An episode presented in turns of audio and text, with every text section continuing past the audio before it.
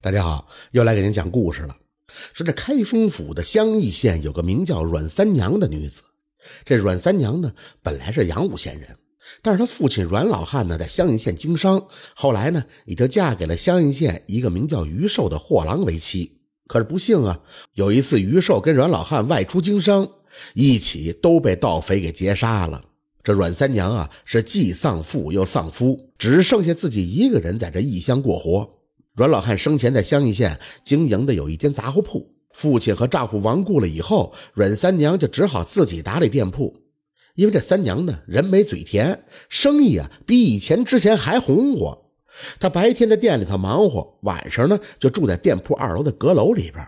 当时呢正值雨季，阁楼呢因为年久失修，是经常的漏雨。好不容易等到天晴了，这三娘呢就想请个木匠把这阁楼好好修缮一下。左右一打听。请了个木匠，叫吕毛，约嘛能有三十多岁，也是乡县人。吕毛见这三娘长得十分的标致，而且寡居在家中，当时就动了坏心眼了。就在三娘给这吕毛指哪地方需要修的时候，这吕毛突然就搂住三娘就说：“嘿，娘子美若天仙，倘若娘子能陪吕某欢快一下，工钱不要了，而且我还送你一吊钱，让娘子买点胭脂香粉什么的。”这吕毛突如其来的举动，让这阮三娘吓得不轻啊。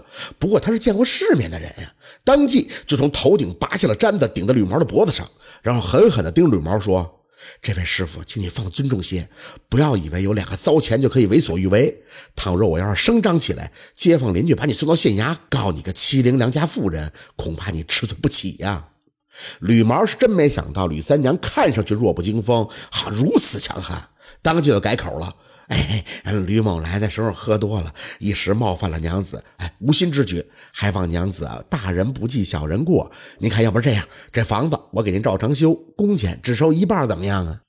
吕三娘一见这吕毛态度转变了，把簪子一收就说：“嗨，罢了，出门在外都不容易，你只要将房子修好了，工钱我分文不少你的。”说完，三娘也就下楼忙活去了。这吕毛在楼上那是又羞又臊。他怎么也想不到，今天竟被一个女的给教训了一番。可是这吕毛啊，又没勇气硬来，最后就想出一记狠招。完工之后，他在阁楼上画了两个赤裸的小人然后咬破手指，在旁边写上了一串奇怪的咒语。吕毛这招那十分歹毒。古时候木匠大多都会那个鲁班术，什么呀？就一种巫术啊。吕毛这施展的就是一种名叫摄魂咒的法术。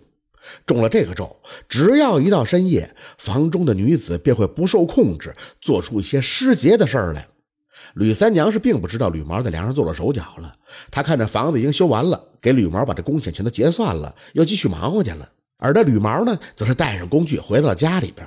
他刚到家不久，这同县的木匠邱福啊，就来请他来了，说是自己在临县接了个活雇主啊赶得有点急，自己怕忙不过来，想让吕毛一块过去帮帮忙。就笑几天也能得个几两银子。吕毛一听，嚯，这工钱挺丰厚啊！当时就跟这邱福啊一块走了。到了第七天，吕毛和邱福完工回来，因为邱福呢还有个亲戚要去探望，吕毛呢也就背着包裹独自进城。城里边不少人都认识他。吕毛的隐约的感觉，好多人看他的眼光有些怪异，还有几个妇人在那窃窃私语，对着他是指指点点。吕毛并没有在意，继续朝前走。可当他经过西大街的时候，特意就绕到了阮三娘的店铺门口，想去看看这阮三娘被折腾什么样子了。可谁知道，当这吕毛走近一看，当时就大吃了一惊。只见自己的妻子荷花正蹲在杂货铺门槛上哭呢。吕毛几步就走上前，问道：“哎呦，娘子，你为何坐在这里哭泣呀？走，赶紧回家去。”这荷花一见自己的丈夫，那哭得更凶了。吕毛从这妻子断断续续的哭诉中得到了了解。原来自己去临县做工那天，当天下午，阮三娘就急匆匆的把店铺给转让了，而那接手的人正是他的老丈人殷安公。这殷安公呢，就让女儿荷花照管杂货铺。不曾想，这荷花啊，像是中邪了一样，到了夜深人静的时候，走上街头就对人投怀送抱。有这乡亲邻里撞见了，这叫一传十，十传百，整个乡邑县的人都知道吕毛的媳妇不守妇道，也有不少的浪荡公子过来调笑。这荷花啊不堪其扰，这才蹲在门口伤心不止。吕毛一听了以后，就猛拍大腿，长叹了一声，说道：“哎呀，我他妈千算万算，不曾想算到自己的头上来了，活该我自作自受啊！”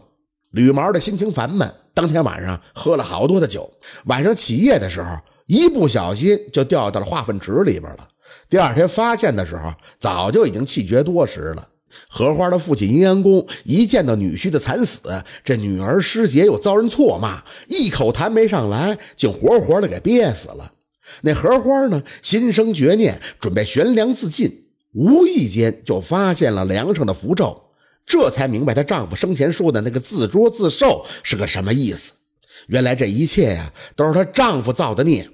荷花呢，把这房梁上的符咒擦掉，她心里暗想：为了这样的人渣殉情，不值得。最后把店铺转手一卖，远走他乡，就开始了新的生活。而那杂货铺再也没有发生过奇怪的事情。那么说，这阮三娘为什么当天就急匆匆把店铺给转让了呢？莫非她知道吕毛在房梁上捣鬼了不成？其实也不是，这一切呀，不过是巧合而已。原来啊，这吕毛给阮三娘修好房子当天中午，阮三娘呢就接到了一封阳武县发来的急信，自己的妹妹阮玉娘病危了，急需要银子救治。三娘呢已经没了父亲和丈夫，她再失去妹妹，那就更完了。可是她手中并没有存银呀，于是就只好把店铺转让，赶紧回家去看妹妹。银安公这会儿啊，正好手里有点积蓄，也想寻个生意来做。他一见这阮三娘卖得急，故意就把价格压得很低。三娘也无奈，只好以极低的价格把这店铺卖给了阴阳公，带着银子匆匆地赶奔了阳武县。阴阳公啊，本以为是捡了个大便宜，让女儿照看杂货铺生意，他哪知道那店铺被自己女婿下了符咒，最后竟应验到了自己女儿的身上。哼，真是人算不如天算呢。阮玉娘的丈夫名叫臧少卿，是个穷书生。他一看见七姐赶来了，哭得跟泪人一样。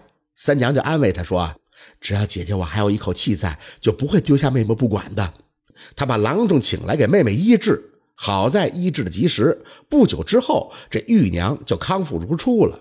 到了第二年春天，这臧少卿科考就中了进士，被授予了陈留县县令一职。当时呢，陈留县的主簿蒋奎丧妻不久，臧少卿呢见他人品端正，便撮合七姐阮三娘和蒋奎两个人成了夫妻。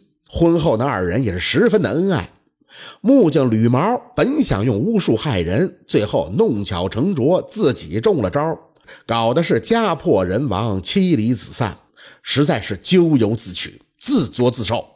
阮三娘心系姊妹，甘于付出，最后逢凶化吉、遇难成祥，也算是善有善报的见证吧。